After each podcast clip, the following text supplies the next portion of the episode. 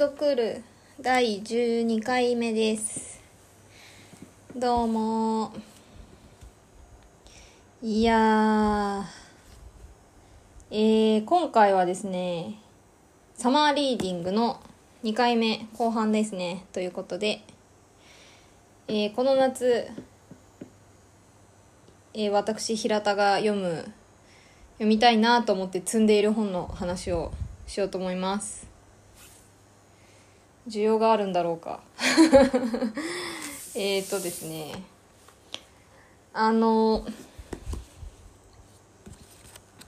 まあ常に前も言いましたけど山ほど積んどくしていますので、まあ、読む本には書くこと書かないというかまあどれだけ読んでも山はなくならないというか成長し続けている感じなんですけど、えー、この夏読みたい本は長いのばっかり。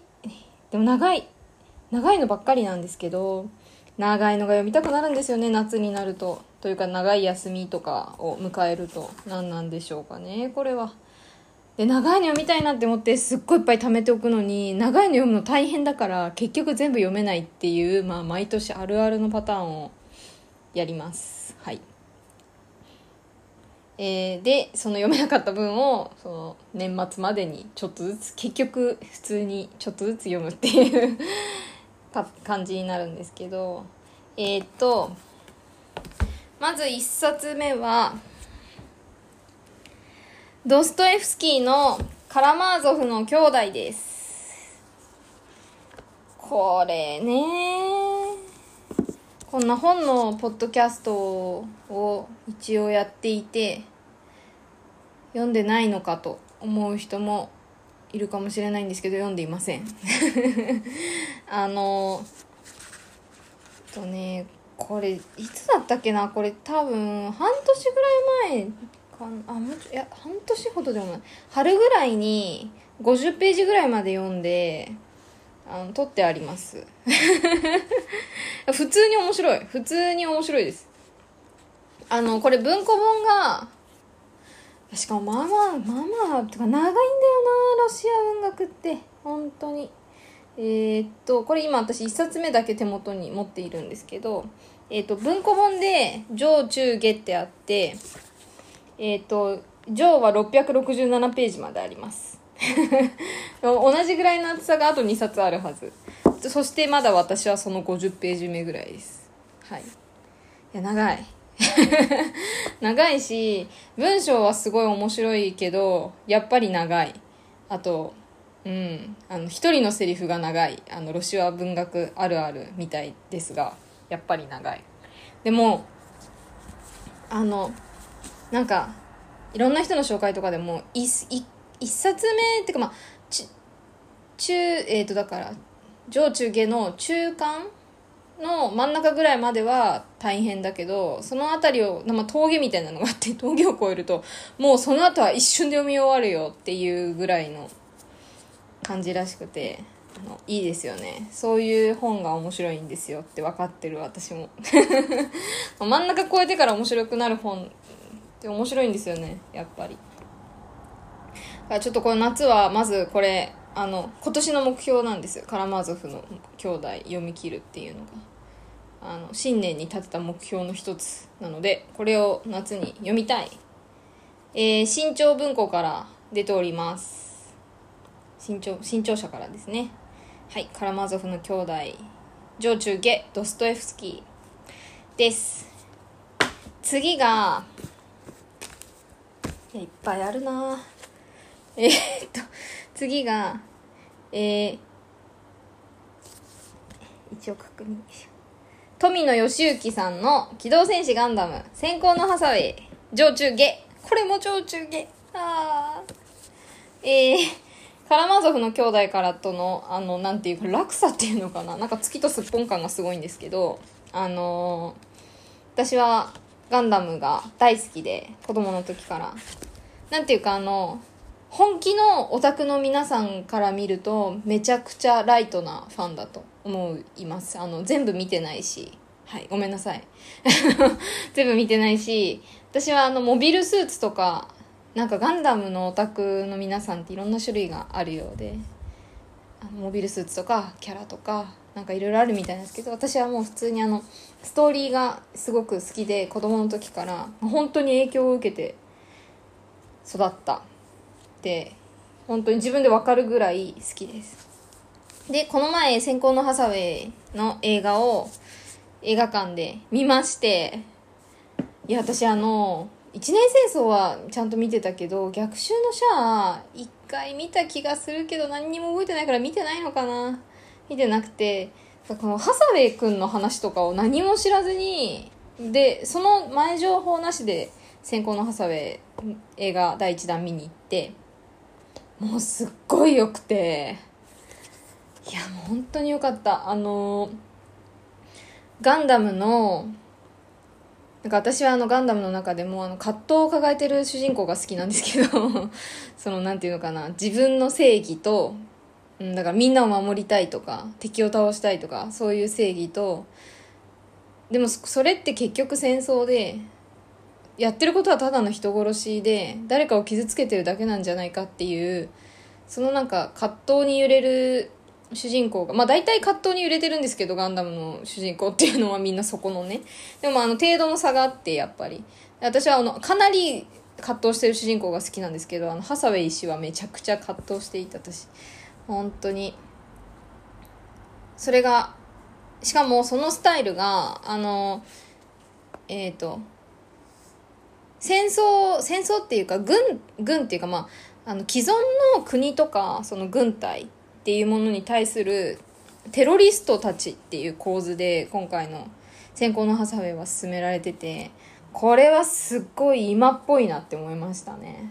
なんていうかその昔みたいにはっきりとした抵抗その戦ってる勢力が分かれててどっちもその国とか民族とかそういう大きなものを背負っててっていうのではなくて大きなもう確固たる何かがあってそこに向かって戦うテロリストたち。でもそれはまあ当然のことといえば当然のことですがその行為は正当化されないしうん。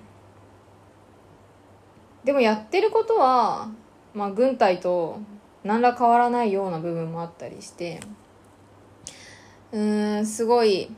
でまあやっぱりそのお互いに正義があるんですね。でそのもともとは第一歩目は正義があったけどだんだんそれが人数が増えてきて物事が思いもよらない方向に行って自分の正義から手が離れていく。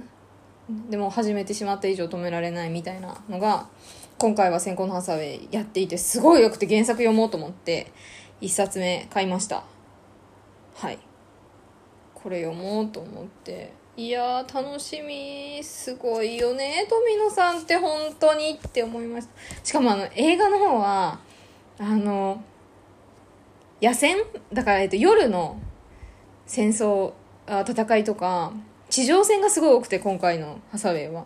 今までのガンダムってガンダムかっこいいなみたいな空中戦ばっかりで宇宙行ってみたいなもうすぐ大気圏突入してみたいなのとか その最近のガンダムとかだと。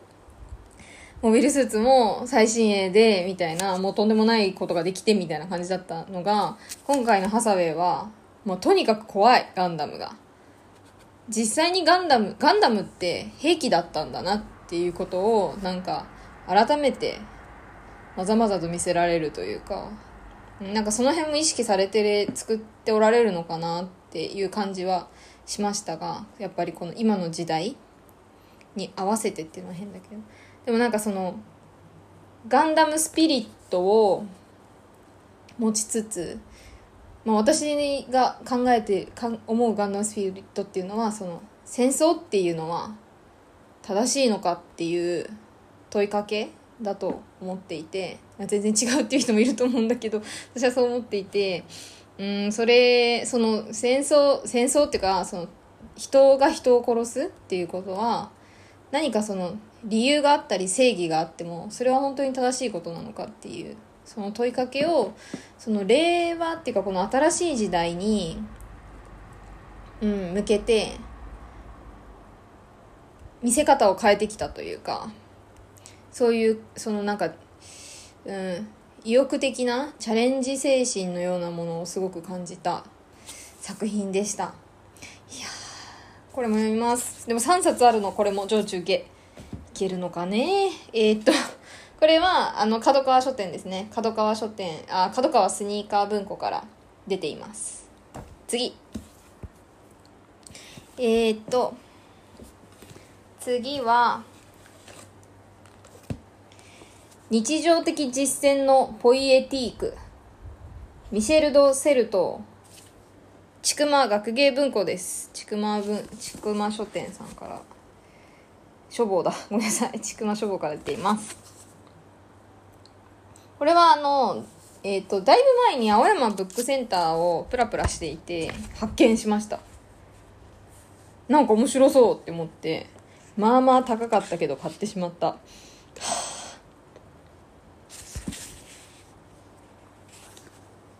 なんかそのごめん読んでないんで何とも あんまり説明できないけどあの帯には何とかやっていく技芸技芸技術の技に芸術の芸ですね。技芸って書いてあって。えー、後ろに書いてあることをちょっと読もうかな。えっ、ー、と読むこと歩行言い回し職場での隠れ作業。それらは押し付けられた秩序を相手取って高知を巡らし従いながらも何とかやっていく無名のものの技芸である。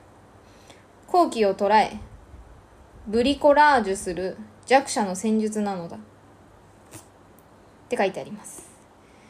おそらくその 読んでないから分かんない。おそらくそのあの日常的実践って帯にも書いてあるけどそのうん生活の中で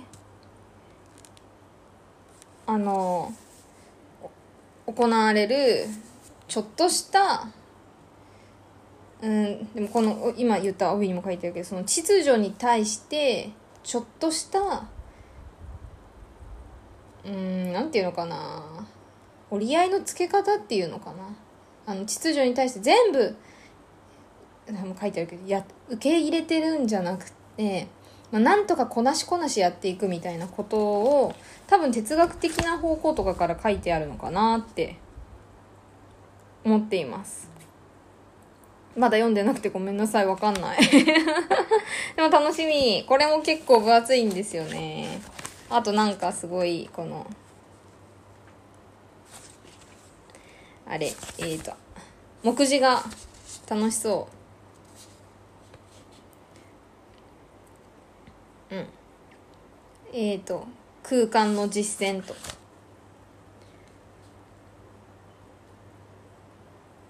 うんなんかめっちゃ言語の使用とか。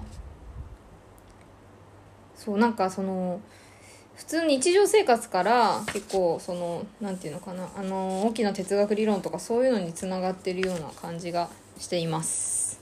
楽しみ読むの。これは一冊。でもこれもすごい分厚くて後ろの注釈がすごいんだよなこれ多分。注釈と解説まで全部入れると何ページあるんだろう。おおこれもすごいいっぱいある。547ページ。いいね。燃えますね。次。次をもっと持ってる本はえっ、ー、とエーリッヒ・フロムの「正気の社会」です。これは多分わかんないけど、多分私が調べうる限り、売ってません。もう。なんかの本にあれされてるかもしれないけど、あの、文庫本とかで、あの、何かの本と違う本とかで合体したりしてるのかもしれないけど、調べたけどなさそうだった。で、あれで買いました。えー、アマゾンで。中古で。本当はね、こういう本、哲学とか専門の中古本屋に行って、一日中首ったけで探すっていうのが一番楽しいんだけどちょっとコロナだし。アマゾンさんに頼りました。はい。えー、一応私が買ったのは、えー、社会思想選書っていうところから出てる正気の社会ってやつで